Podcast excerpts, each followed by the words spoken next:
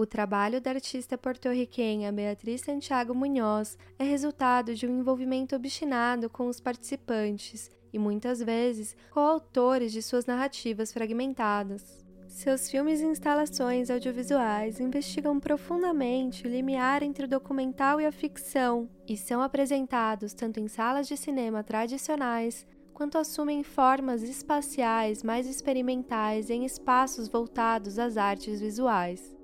O ritmo particular da montagem e a densidade de suas imagens, quase sempre captadas na sua Porto Rico natal ou em outros lugares no Caribe, são um convite à desautomatização de uma maneira de ver e estar no mundo.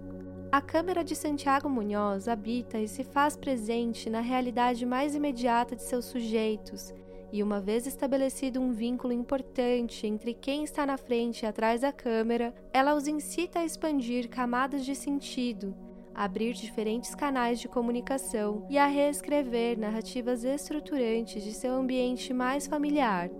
A recusa do tempo linear, os encontros fortuitos, o senso de comunidade e a alternância deliberada de perspectivas permeiam toda a sua obra. Os filmes de Santiago Munhoz são, antes de tudo, um atestado veemente sobre as possibilidades de habitar o presente segundo uma outra lógica e a partir de uma subjetividade compartilhada que leva em conta confluências e conflitos. Em sua primeira exposição no Brasil, Beatriz Santiago Munhoz ocupa todo o espaço expositivo principal do pivô com uma única instalação audiovisual que nomeia a exposição. Oriana,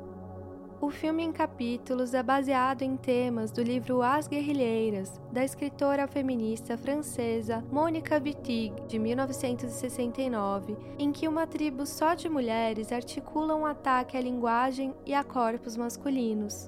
Dentre as armas mais poderosas usadas em sua investida contra os costumes literários e linguísticos do patriarcado estão o riso e o afeto. Ao longo de vários anos, Munhoz visitou o livro e trabalhou na articulação de uma espécie de tradução visual do ambiente extremamente livre e pungente criado pela autora francesa. O filme em processo, que talvez ainda siga se desdobrando por muito tempo, é distribuído por telas de diferentes formatos espalhadas pelo espaço do pivô.